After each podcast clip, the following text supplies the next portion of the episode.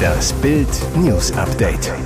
Es ist Dienstag, der 16. August und das sind die Bild meldungen EU knallhart gegen Lindner Plan. Mehrwertsteuer auf Gasumlage muss sein. Nächster Documenta-Skandal. Hasskünstler nennt Scholz faschistisches Schwein, aber lässt sich seine Ausstellung von deutschem Steuergeld bezahlen. Der teuerste Schulstart aller Zeiten, auch vor den Kleinsten, macht die Inflation nicht halt. Die EU bleibt hart. Auf die Gasumlage für deutsche Kunden muss der Europäischen Union zufolge die deutsche Mehrwertsteuer erhoben werden. Es gibt keine Möglichkeit für eine Ausnahme bei dieser Art von Abgabe, sagte ein Kommissionssprecher am Dienstag in Brüssel. Damit ist Finanzminister Christian Lindner mit seiner Bitte gescheitert, dass die EU für die Umlage eine Ausnahme machen solle. Sie ist auf rund 2,419 Cent pro Kilowattstunde festgelegt worden. Für einen vierköpfigen Durchschnittshaushalt mit einem Verbrauch von etwa 20.000 Kilowattstunden bedeutet das, sollte es keine weitere Entlastung geben, kommt es laut Vergleichsportal Check24 zu einer jährlichen Mehrbelastung von mehr als 570 Euro. Ein Single-Haushalt, Verbrauch etwa 5000 Kilowattstunden, muss demnach 144 Euro mit Steuer mehr löhnen. Aber, wie die EU weiter mitteilte, wolle man gemeinsam mit Deutschland eine Lösung finden, damit der Endkunde genauso wie bei einem Verzicht auf die Steuer entlastet werde.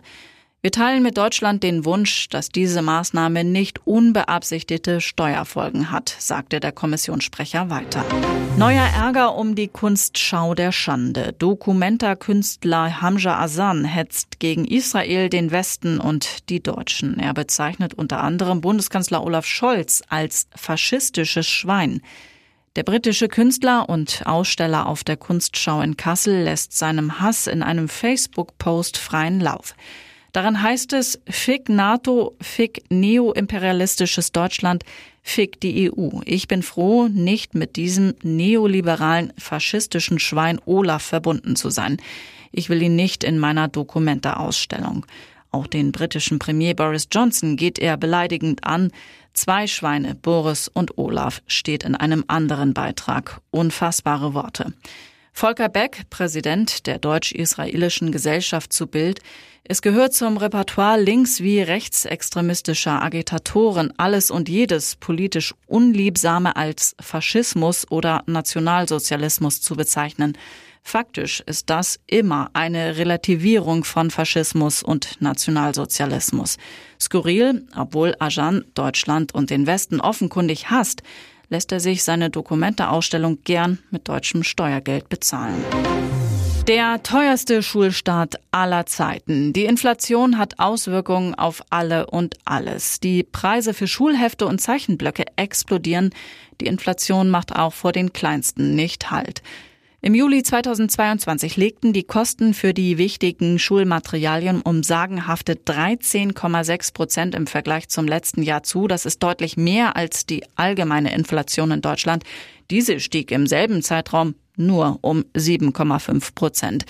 Die Werte veröffentlichte am Dienstag das Statistische Bundesamt. Gründe für die hohen Preissteigerungen bei Schulheften und Zeichenblöcken dürften unter anderem die anhaltende Papierknappheit sowie die zunehmenden Kosten in der Papierproduktion sein, erklärten die Statistiker. Laut einer Umfrage des Marktforschungsinstituts YouGov für die Online-Handelsplattform eBay geben Eltern im Schnitt zwischen 200 und 299 Euro für den Schulstart ihrer Kinder aus. Bei fünf Prozent der befragten Haushalte waren es sogar mehr als 1000 Euro. Für jede vierte Familie ist das eine finanzielle Herausforderung. Für Armutsbetroffene gäbe es meist nur eine Lösung, gebraucht kaufen. Zum Strand sind es keine 150 Meter. Tante Emma Laden, Restaurant, Surfshop, Kinderspielplatz, alles da. Der viereinhalb Hektar Dünen-Campingplatz in Westerland auf Sylt ist eine Idylle. Doch nun Entsetzen und Angst. Elfriede Riedel hat seit 60 Jahren denselben Dauercampingplatz. Sylt ist meine Heimat, jetzt will der Tourismusdirektor sie mir nehmen, nur damit er Profit machen kann. 35 der 100 Dauercamper sollen nächstes Jahr ihren Platz nicht mehr erhalten. Rund 3000 Euro zahlen sie für die Saison. Tagescamper würden im selben Zeitraum fast 6000 Euro bringen. Und sollten auf den Plätzen der Dauercamper weitere Komfort-Holzhäuser entstehen, würde die Gemeindekasse richtig klingeln. Warum der Rauswurf? Peter Duven, als Chef vom Insel Tourismus Service, auch für den Campingplatz verantwortlich, wortkarg. Für einige wenige Plätze planen wir im Rahmen der bereits mitgeteilten Modernisierung andere Nutzungen. Welche Modernisierung? Keine Antwort. Wie die andere Nutzung aussehe, werde sich erst im Winter herausstellen. Bürgermeister Nikolaus Heckel wollte sich auf Bildanfrage nicht äußern, verwies an Duven. Drei Jahre lang datete Scrub-Star Zach Braff die Schauspielerin Florence Pugh. Doch Anfang des Jahres hat sich das Paar heimlich getrennt, wie Pugh jetzt in Harper's Bazaar verrät. Wir haben versucht, uns zu trennen, ohne dass die Welt Bescheid weiß, denn jeder hatte zu dieser Beziehung eine Meinung, sagt sie im Gespräch mit dem Magazin. Als die Beziehung der beiden im Jahr 2019 bekannt wurde, lästerten zahlreiche Menschen im Internet über das Paar. Der Hauptgrund, Zach Braff ist 21 Jahre älter als Pugh. Für die Schauspielerin ist der Internethass ein Grund gewesen, die Trennung lange geheim zu halten. Wir fanden, dass es den Vorteil hätte, dass Millionen Menschen uns nicht sagen, wie glücklich sie sind, dass wir nicht mehr zusammen sind. In dem Gespräch mit Harper's Bazaar beschwert sich Florence Pugh auch über Paparazzi, die jeden Moment ihres Lebens fotografieren würden. Ich glaube nicht, dass jeder Aspekt im Leben eines Menschen beobachtet werden muss, nur weil sie diesen Job ergriffen haben. Wir haben uns nicht für eine Reality-TV-Show angemeldet, sagte die Schauspielerin. Und jetzt weitere wichtige Meldungen des Tages vom Bild Newsdesk. Rekordtiefstand, Rheinpegel unter Null. Die Lebensader des Rheinlands hat am Niederrhein den Nullpegel erreicht und unterboten. Wegen der Trockenheit hat der Pegelstand in Emmerich kurz vor der niederländischen Grenze einen historischen Tiefststand 0 Zentimeter. Der Wert 0,0 sei am Dienstagmorgen ermittelt worden, sagte ein Mitarbeiter der Wasserstraßen- und Schifffahrtsverwaltung in Emmerich. Wenige Stunden nach dieser Messung der nächste Tiefschlag für den Flussriesen. Das Wasserstraßen- und Schifffahrtsamt Rhein für Emmerich misst einen Pegelstand von minus einem Zentimeter aus. Der bisherige Tiefstand lag Ende Oktober 2018 bei sieben Zentimetern. Der Pegelstand ist aber nicht mit der Fahrrinne und Wassertiefe zu verwechseln, die bei Emmerich laut der jüngsten Übersicht noch eine Tiefe von 1,95 Meter besitzt.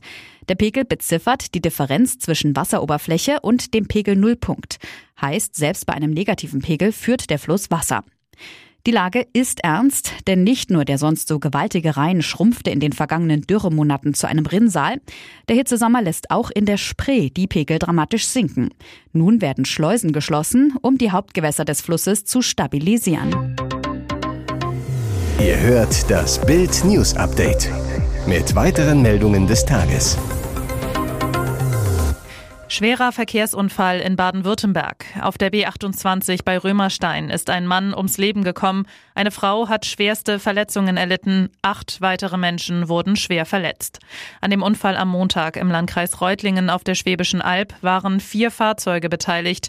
Ein BMW iX fuhr mit einem 43-Jährigen zwischen der Ortschaft Zeiningen und dem Leichinger Ortsteil Feldstetten in den Gegenverkehr. Die Ursache ist noch ungeklärt. Bei dem Unfallauto handelt es sich nach Angaben der Polizei um ein autonomes E-Testfahrzeug. Ob dieses von dem 43-Jährigen auf dem Fahrersitz gelenkt wurde oder nicht, ist derzeit Teil der Ermittlung. Auf der Gegenspur streifte das Fahrzeug einen entgegenkommenden Citroën, der wiederum durch den Zusammenstoß auf die Gegenfahrspur geriet. Dort prallte er mit einem entgegenkommenden Seat frontal zusammen.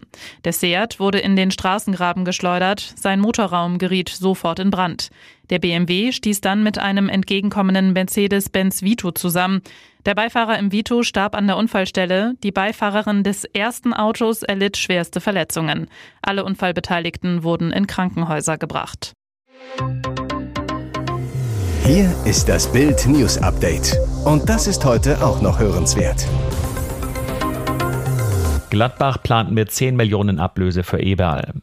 Als Max Eberl Ende Januar tränenreich als Manager in Gladbach zurücktrat, sprach Rolf Königs wenig gefühlvoll von einem Misstag. Der Vereinsboss damals angefressen. Wir haben das respektiert, aber nicht akzeptiert. Heißt bis heute, Gladbach wird Eberl nicht ohne Ablöse aus seinem bis 2026 laufenden Vertrag entlassen und hofft jetzt auf Leipzig.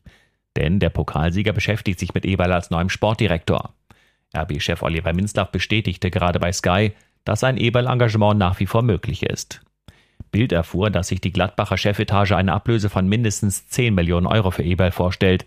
Das wäre Bundesliga-Rekord für einen Manager, aber für AB durchaus zu stemmen.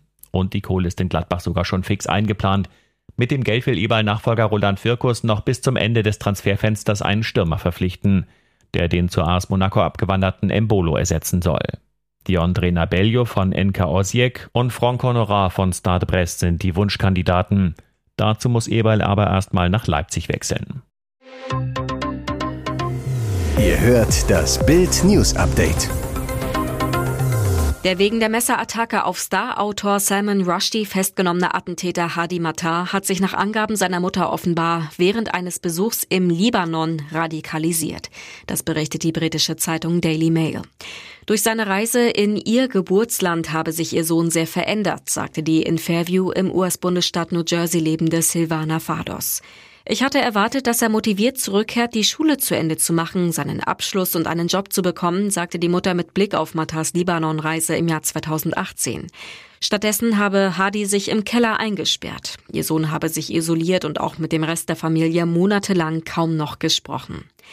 Matar hatte am Freitag bei einer Literaturveranstaltung im Bundesstaat New York mit einem Messer immer wieder auf Rushdie eingestochen.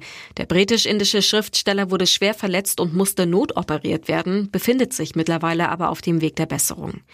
Der Attentäter ließ in einer ersten Gerichtsanhörung zum Vorwurf des versuchten Mordes erklären, er sei nicht schuldig. Zu seinen Motiven äußerte er sich nicht.